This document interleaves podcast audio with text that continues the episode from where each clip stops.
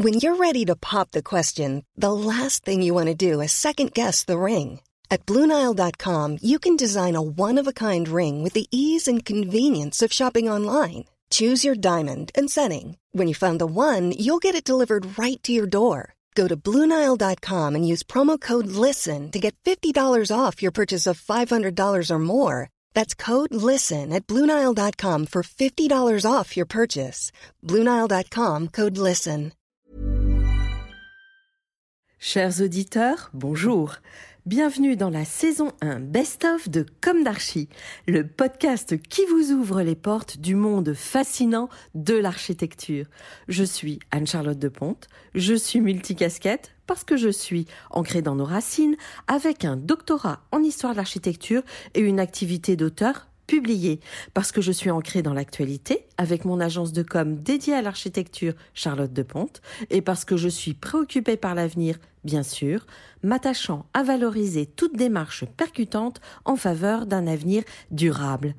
Retrouvons-nous chaque semaine pour comprendre comment l'architecture est fabriquée, comment elle influence considérablement nos vies et la nature.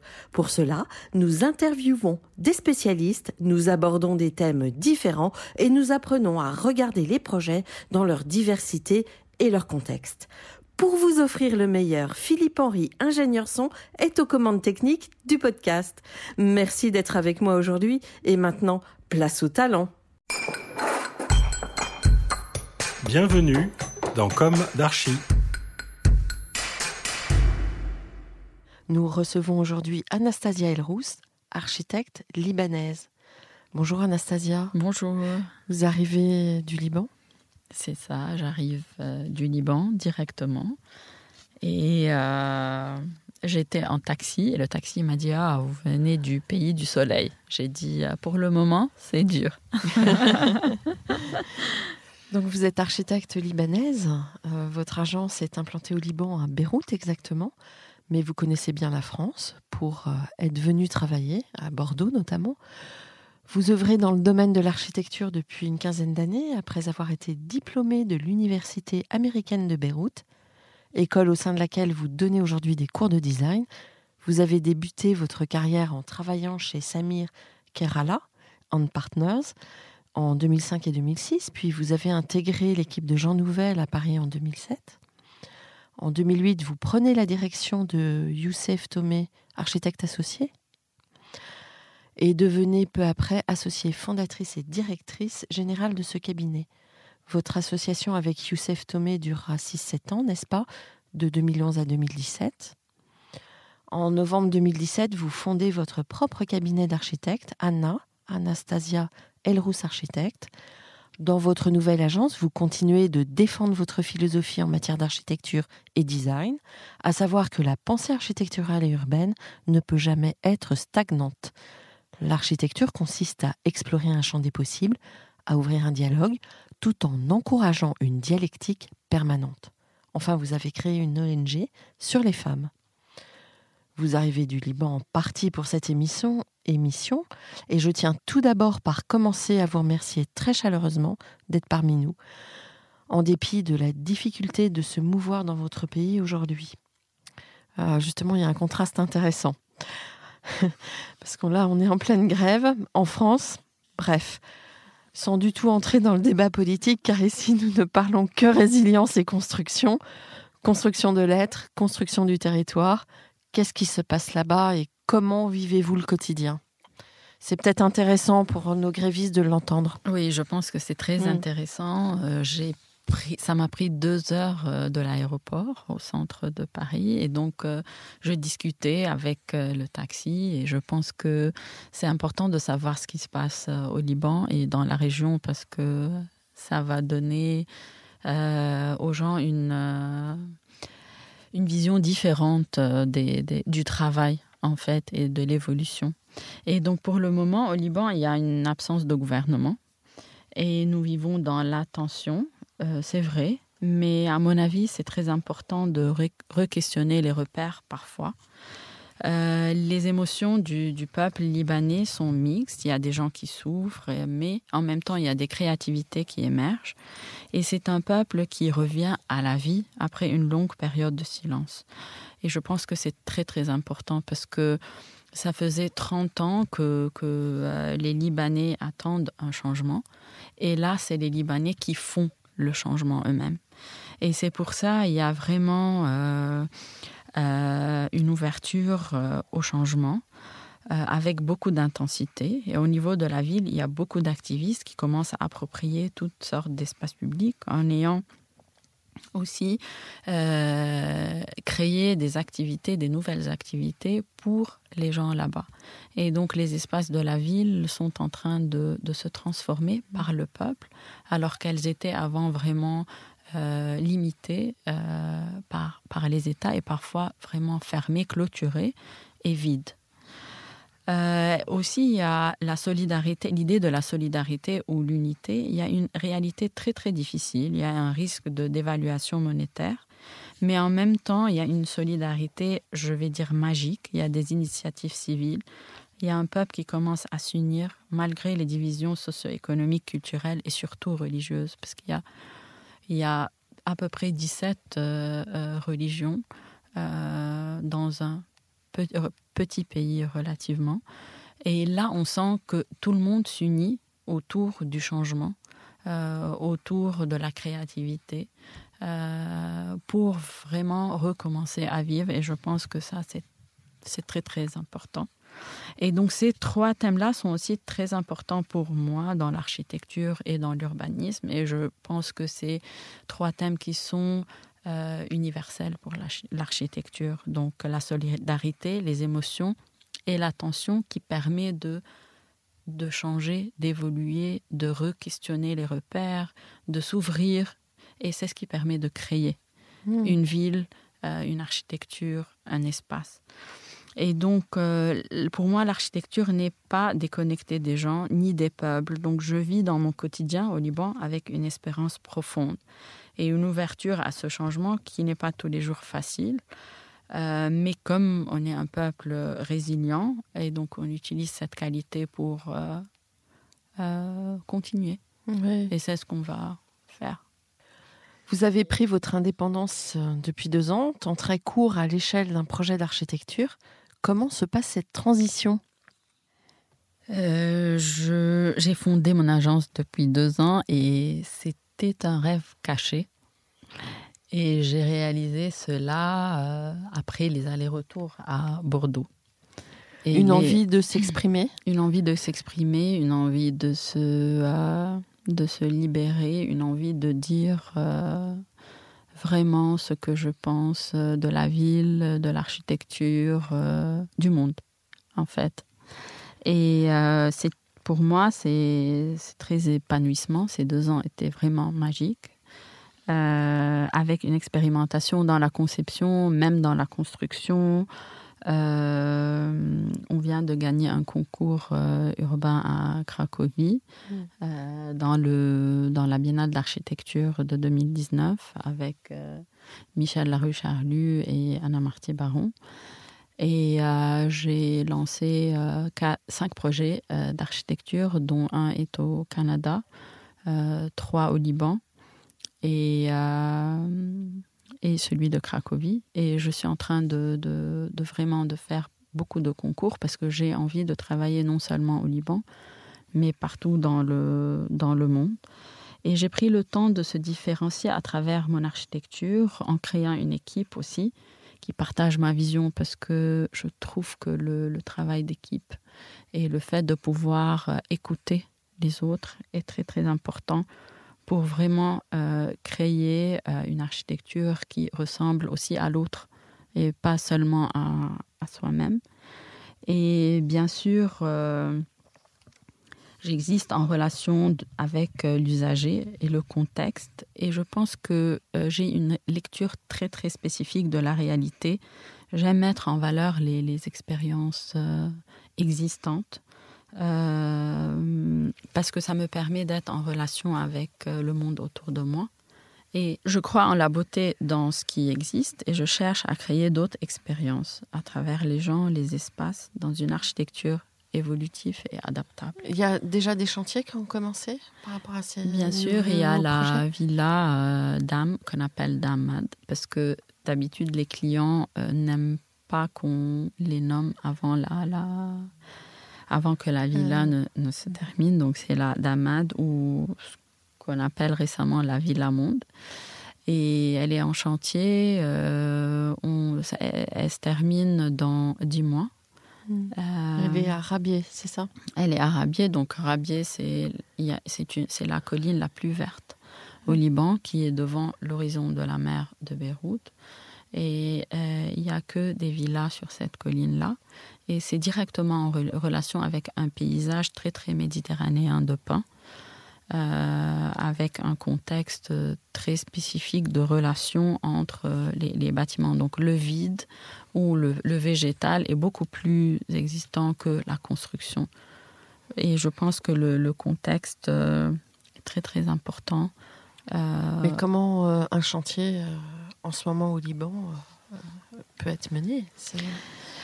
C'est pas euh, trop difficile hein Est-ce que ça a beaucoup retardé le temps du chantier? Euh, non, non, non, non, du tout. Je pense que qu'on a, euh, qu'on trouve direct, on est habitué à trouver directement des, des façons de, de s'adapter à mmh. tout, mmh. et on n'a pas arrêté un jour de travailler parce qu'on, je pense que le, le et même le, côté, les, gens créa, si je veux dire, euh, créatifs et les initiations civiles ne veulent pas que le pays euh, s'arrête.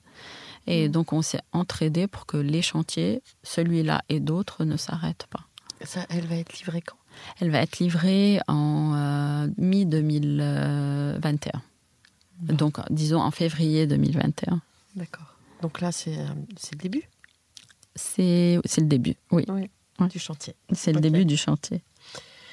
Donc vous menez des projets au Liban et en France, certes, mais aussi au Mexique, au Canada, en Roumanie, à Dubaï.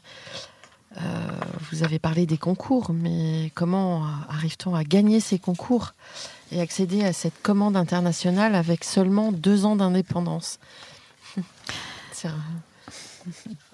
Pour moi, l'architecture est universelle.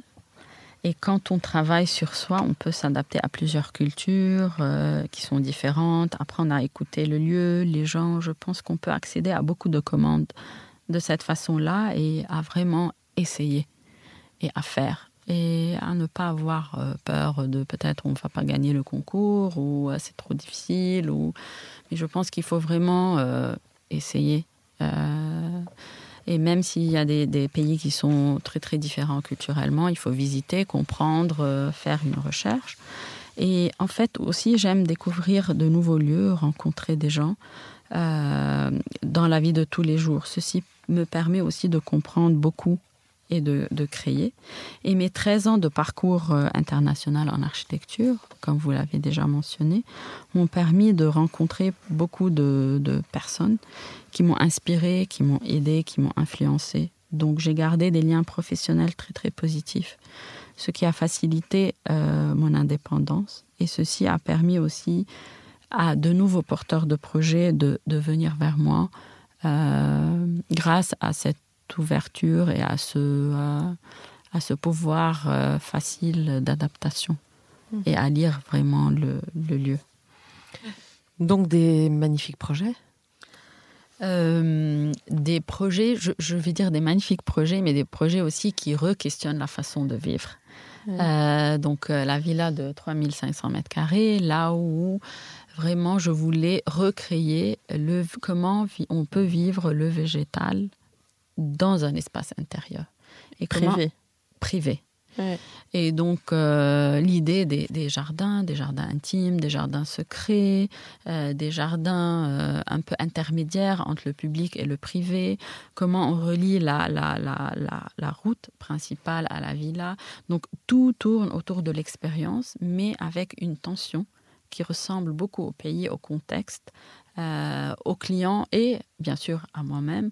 Donc c'est l'attention qui fait créer, c'est l'attention positive qui fait créer, qui, qui crée l'expérience et c'est la relation entre le bâti et le non bâti qui permet à créer cette villa-monde et donc le, les habitants sentent que l'expérience ne se termine jamais. C'est tout le temps en, en évolution. Donc, euh, vous évoquiez tout à l'heure euh, votre équipe, donc une petite équipe. Vous êtes combien? Euh, On est six à l'agence et j'aimerais bien qu'on que l'agence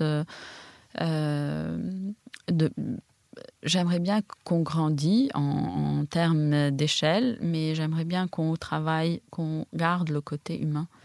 Mmh. de vraiment de voir tout, de pouvoir créer, de faire des maquettes parce qu'on travaille beaucoup euh, en maquette, en dessin euh, et sur des logiciels. Mais je pense qu'être en relation avec euh, son projet physiquement, la matière, la matière, la, sélection, spatiale. la matière mm. spatiale, la sélection même des matériaux, les textures, l'échelle, l'échelle humaine, l'échelle d'une ville. Je pense que on a besoin d'être vraiment de, de, de limite de toucher ça physiquement pour qu'on soit euh, sûr de ce qu'on fait parce que ça va durer pour longtemps euh, mm. dans le site.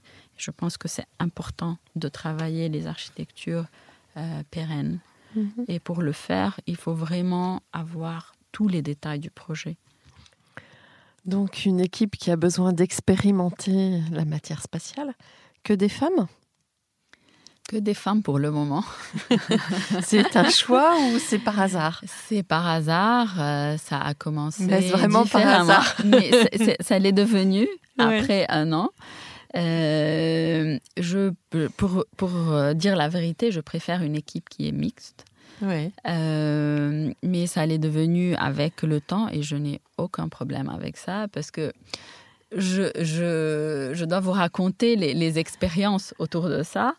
Euh, on arrive au chantier euh, que tout le temps, que des femmes, et euh, les gens sont un peu. ils n'osent pas demander pourquoi ou si c'est voulu ou pas. Mais ils sont tout le temps à l'attente de, quelque chose. De, comprendre. De comprendre. et mais personne n'ose demander une question et ça nous fait trop rire. parce que je pense que c'est une première euh, oui, c'est une première. Et c'est une première de, de dire waouh, oui, on est, on est juste des femmes pour le moment.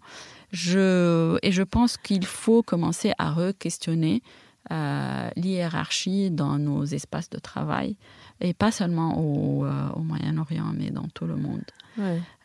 il faut vraiment juste commencer à discuter pour pouvoir s'adapter, pour créer des équipes mixtes, parce que je pense que euh, être équitable et avoir des opportunités euh, vraiment euh, en harmonie, déjà c'est dur dans le monde du travail. Mm.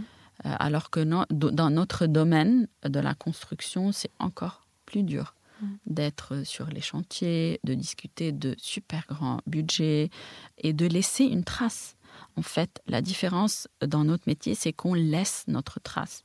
Mm. Euh, et, ce n'est pas juste une présentation, c'est vraiment une construction d'un bâti. Avec une grosse responsabilité. Avec une grosse responsabilité qui laisse une trace. Et je pense que je sens que je suis aussi responsable de, de, travailler sur ce sujet dans mon agence et, euh, et d'en parler dans le monde entier. Alors, pouvez-vous nous parler plus en détail de vos propres euh, projets en cours? Euh, Vous avez déjà évoqué euh, Dammam Villa à Rabier, au Liban, Adat Compound à Laurentide au Canada, à Laurentide au Canada. Il y a aussi MM Residential Building et AA Loft à Shia au Liban la Haven House à Ardine, toujours au Liban, The House of Light à, Vilnius, en Lituanie, et le projet de Krakow, c'est ça? De Cracovie. en Pologne. En Pologne. Donc, euh, je, travaille beaucoup euh, sur, euh, sur l'usage, le contexte et la, la, la réalité du contexte, comme on dit en anglais, a long loving look at the real. J'aime bien euh, comprendre euh, ce, qui, se passe culturellement, économiquement et géographiquement, parce que je pense qu'il faut commencer en continuité et puis se détacher pour pouvoir créer et créer une relation entre ce qui est existant et ce qui est ajouté. Je m'adapte très facilement à comprendre les émotions euh, et à les revivre et les réadapter, même si c'est dans un projet, un grand projet urbain ou une petite, euh, une petite maison. Et donc je vais commencer par le, euh, le projet au Canada. C'est un projet sur un terrain, sur une forêt de 40 000 mètres carrés. Là où le, le, porteur de projet voulait créer une maison détachée euh, qui pourrait euh, euh, accueillir beaucoup de, gens pendant l'année, même économiquement, essayer de la louer pour pouvoir, à partir de la location, construire les, les structures. C'est un projet en, en, construction bois, en structure bois, et on a commencé vraiment à expérimenter la relation entre la structure bois, comment une vie comment on vit dans une structure en bois en relation avec la nature, en relation avec le climat là-bas, et comment cette structure-là peut être transformée par rapport au contexte. Le projet est situé sur une colline, colline avec une géographie très variée. Et donc, euh, j'ai décidé de vraiment de mettre sept euh, maisons qui varient entre 450 mètres carrés et 50 mètres carrés euh, des maisons sur euh, pilotis, euh, une maison qui est complètement en pente et cette pente-là, elle est vraiment affichée par la structure en bois. Et cette structure-là, elle porte les chambres qui sont suspendues et ouvertes vers le ciel. Et donc l'idée, c'est de recréer une expérience paysagère dans une architecture qui est structurelle à la base. Et, euh, on, a fait beaucoup d'expérimenter avec, euh, on a, fait beaucoup d'expérimentation avec le bois. On est arrivé à un moment où le prix de sortie du bois a été équivalent à 500 euros par mètre carré euh, parce que on utilise le bois en structure, en matériaux de finition finale, de l'intérieur et de l'extérieur. Et je pense que l'idée de de revoir les matériaux d'une autre façon, euh, pas seulement en termes esthétiques, est très très très importante pour euh, faire évoluer euh, l'architecture et donner une qualité d'espace sans vraiment être dans le luxe. Euh, le, projet du, bâtiment résidentiel MM, qui est à Beyrouth, je l'appelle, pour moi, c'est un poumon vert de Beyrouth. C'est une structure euh, bois et béton, c'est une mixité de structures. Et là, euh, c'est l'expérimentation de, comment vivre en volume, en volume de deux étages ou trois étages, qui est équivalent à 5, 7 et 10 mètres d'auteur sous plafond. Euh, les, les, euh, les, étages sont totalement plantés. Donc, on a des, des, plantations de 360 degrés de partout et on laisse l'intérieur euh, sans finition. à un prix qui est beaucoup qui est moins bas et, et les, les, les qui, est plus bas, qui, Est, qui, est, beaucoup plus bas mm. et on monte en hauteur pourquoi on monte en hauteur? Parce que je pense que à un moment donné, il faut créer des signaux euh, dans une ville. il faut commencer à créer des signaux verts et à créer des signaux qui peuvent, euh, qui ne sont pas statiques. Euh, au contraire, ce bâtiment-là, c'est une structure et on habite la structure. Donc, je peux acheter un appartement de, de 50 mètres carrés comme je peux acheter un appartement de, de, de 100 mètres carrés. Et c'est les acquéreurs qui dessinent l'horizon de la ville à travers le changement de, de, volume dans ce bâtiment. de l'appropriation. De l'appropriation. C'est une, c'est une, interprétation euh, assez poussée du volume capable. Exactement, c'est une interprétation très très poussée du volume capable euh, qui, qui, euh, qui revisite le volume, mais beaucoup plus en hauteur, et, mm. et qui qui aussi permet de mettre en valeur l'idée que l'architecture aussi est une structure. Euh, et c'est une structure d'espace et que cette structure-là, elle peut définir euh, l'espace de vie et que l'usager est très très important dans une architecture.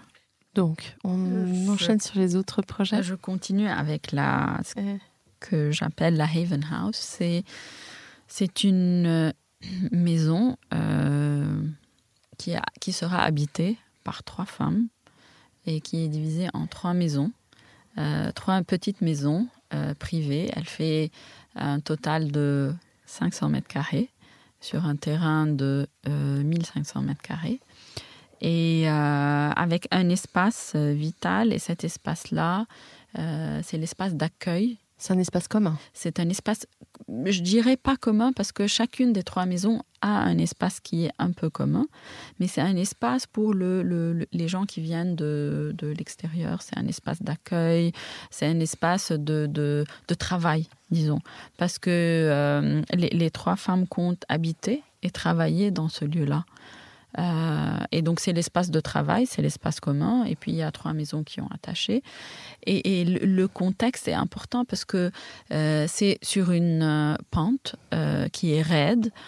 Il y a une vue, mais les trois femmes ont choisi d'être dans le paysage intérieur. Ils ont demandé de recréer un paysage intérieur totalement privé pour regarder le ciel et euh, ce qu'elles cultivent elles-mêmes parce qu'elles veulent créer des, de petits jardins agricoles autour. Et donc c'est un choix euh, de, vraiment de, de, se retirer du monde extérieur et d'inviter ce monde extérieur à vivre leur expérience de intime euh, et professionnelle. Ce que je trouve euh, très très très intéressant parce que ça crée euh, des espaces qui sont vraiment très très différents. reliés à des, à des jardins qui font 50, 60 mètres carrés. Donc on est tout le temps dans, dans, la, dans la découverte d'un lieu caché. Ah, ça me fait, il y a quelque chose de monacal. Enfin, ça me fait penser à ça dans chartreuse de Pavie ou. Exactement. Bon. Et euh, après, je, euh, j'ai travaillé sur un concours de 17 000 mètres carrés euh, à Vilnius. C'était un, appel à projet qui pour, pour, dessiner des espaces de, de, de concert. Et, le, euh, ce qui était euh, important dans, ce projet, c'est que euh, c'est reconstruire une mémoire collective à travers l'histoire et la géographie. Et le site, c'était un paysage aussi en, en colline.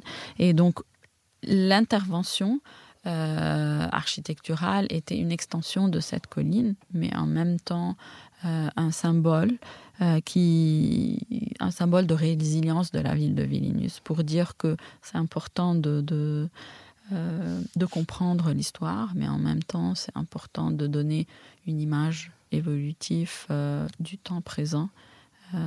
Et, et, la musique, c'est ça crée beaucoup d'émotions et d'expériences. Donc l'idée du, du, projet, c'était de, de, détacher le bâtiment en cinq bâtiments euh, de continuer la colline au rez-de-chaussée et de créer un espace public à 7 mètres de hauteur qui relie les cinq bâtiments euh, et qui relie aussi le rez-de-chaussée au bâtiment.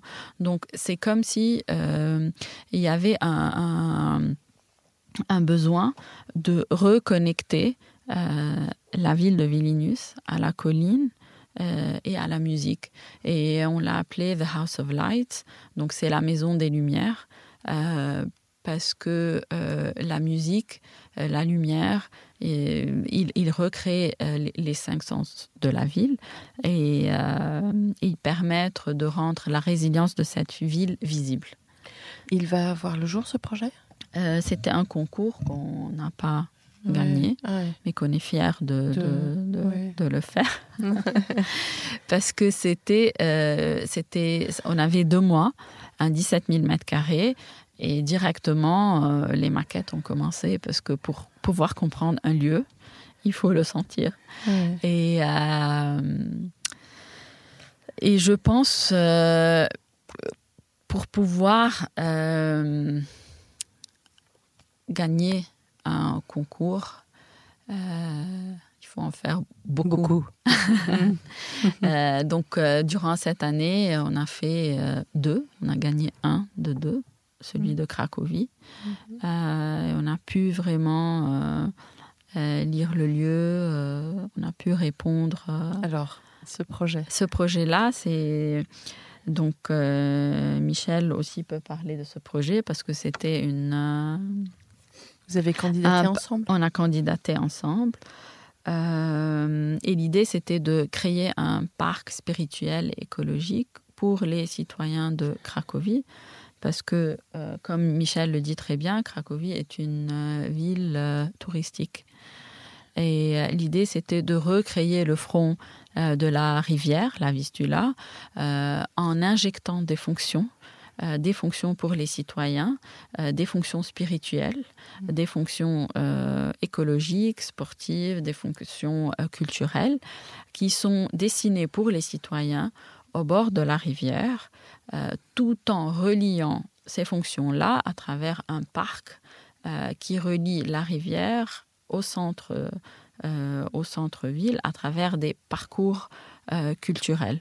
Et donc l'idée, c'est de, euh, de s'ouvrir du centre vers la rivière à travers les activités qui sont ouvertes aux habitants. Et si les touristes veulent les utiliser, ils peuvent aussi les utiliser. Et le temps de ce projet, là, vous l'avez gagné? Là, c'était c'était au sein de la Biennale d'architecture de Cracovie.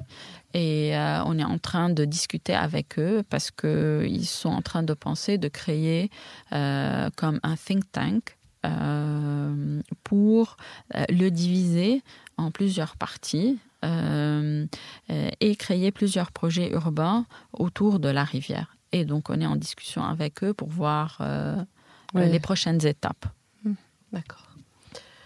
Donc vous poursuivez des projets en partenariat avec Youssef Tomé? Oui, non, pas vraiment. Euh, non. La canopée de Nantes, Brazza, Bordeaux euh, Je ne les poursuis pas par euh, choix. Oui. parce que je pense que déjà, je, ces deux projets me tiennent beaucoup à cœur parce que j'étais vraiment en charge du quartier Brazza à Bordeaux dès le début et du, de la, du projet de, canopée, de la canopée à Nantes.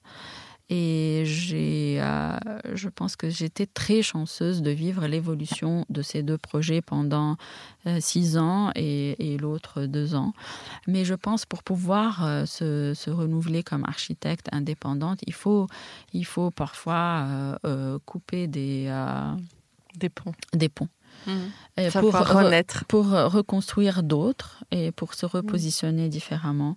Euh, mais je garde de, très très très bons souvenirs et de. Mmh. Donc, euh, comment voyez-vous l'avenir de votre agence et celui de l'architecture en général? C'est une grande question. Euh, j'aimerais, comme tous les architectes en fait, construire dans plusieurs pays, qui, mais qui cherchent à s'ouvrir aux expériences des autres et aux mm. cultures des autres. Parce Vous les avez identifiés, ces pays idéaux?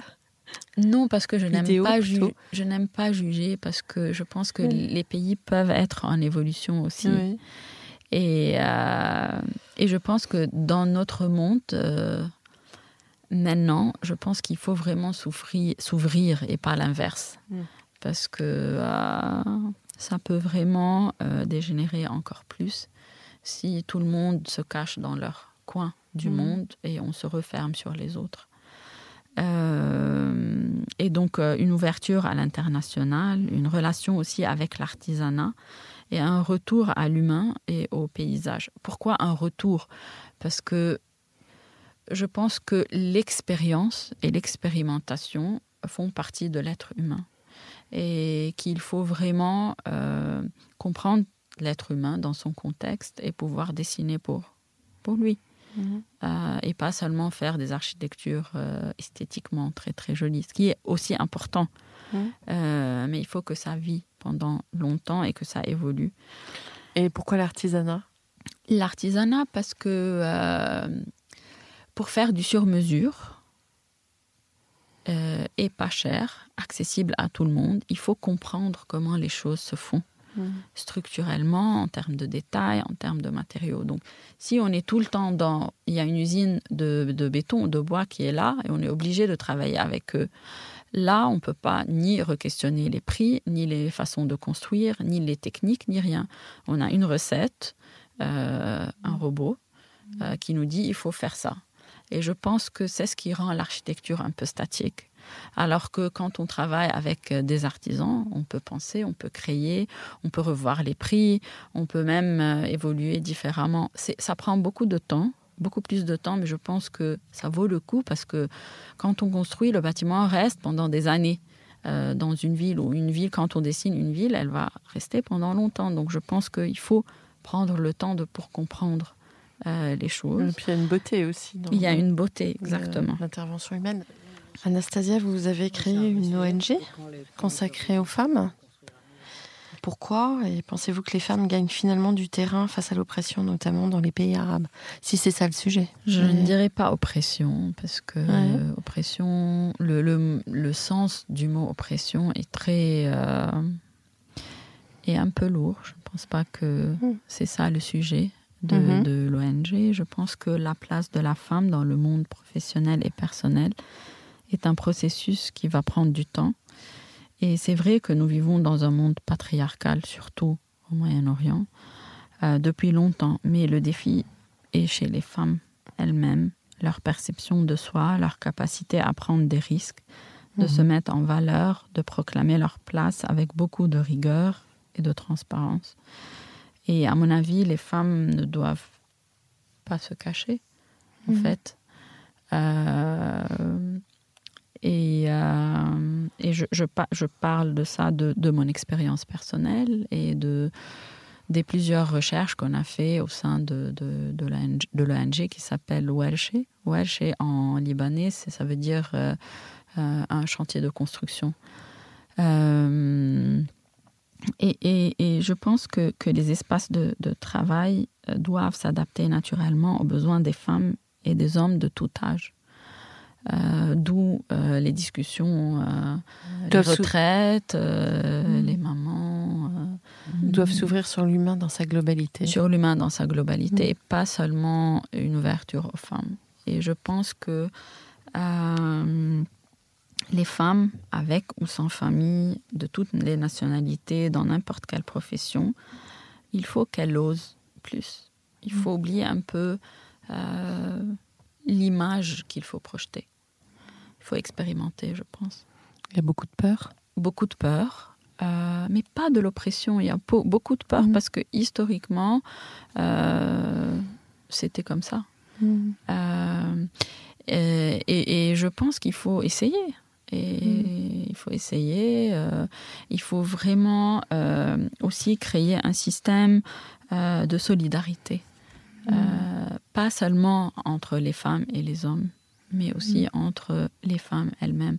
Parce que euh, plusieurs fois, le, le, l'arrêt, c'est, c'est chez les femmes. Qu'est-ce que, quel conseil donnez-vous à vos étudiants par rapport à, la mouvance permanente? Euh, Je pense qu'il faut bien sûr euh, rêver et re-questionner le monde et expérimenter et expérimenter le monde à leur façon de croire en soi du côté professionnel et personnel et de s'ouvrir aux opportunités. Et je pense qu'il faut beaucoup travailler. Beaucoup. Mais il faut tout essayer parce que ça, ça ne marchera pas. Et, en travaillant, parfois ça marche, parfois pas. Il y a beaucoup de doutes, beaucoup de moments difficiles, beaucoup de peur, beaucoup de solitude dans notre métier en fait. Mais euh, le fait de décider d'être architecte, euh, je, vous le promets, ça, ça vaut le coup. Hmm. Euh, et une fois, euh, mon client de la Villa Monde, d'Amad, qui est très très avant-garde, et c'était mon premier client seul. et donc, il m'a dit, bah voilà, vous allez souffrir avec moi. Mais le processus va être euh, très créatif et je vais prendre euh, du risque autant que le vôtre. Donc si vous prenez beaucoup de risques, je vais prendre le même risque que vous en tant mmh. que client. Et je pense que c'est vraiment le résultat est merveilleux. Mmh. Et, la façon de concevoir, d'expérimenter un projet qui est tout le temps en évolution euh, est un rêve d'architecte. Donc mmh. il, faut, il faut chercher ces gens-là, il faut, faut travailler. Alors ce que je trouve euh, assez beau dans les images de, de vos projets, c'est euh, on n'a plus l'impression, on parle toujours de porosité entre l'intérieur et l'extérieur, mais il y a toujours un passage. Et on a l'impression dans les projets d'Anastasia que l'intérieur et l'extérieur font, forment un tout. C'est ça. Oui, c'est une, une, histoire. En fait. Mm. C'est que l'extérieur et l'intérieur racontent tout le temps une histoire qui, qui change. Un mot de la fin? Ça vaut le coup. Merci beaucoup, beaucoup pour euh, votre euh, témoignage.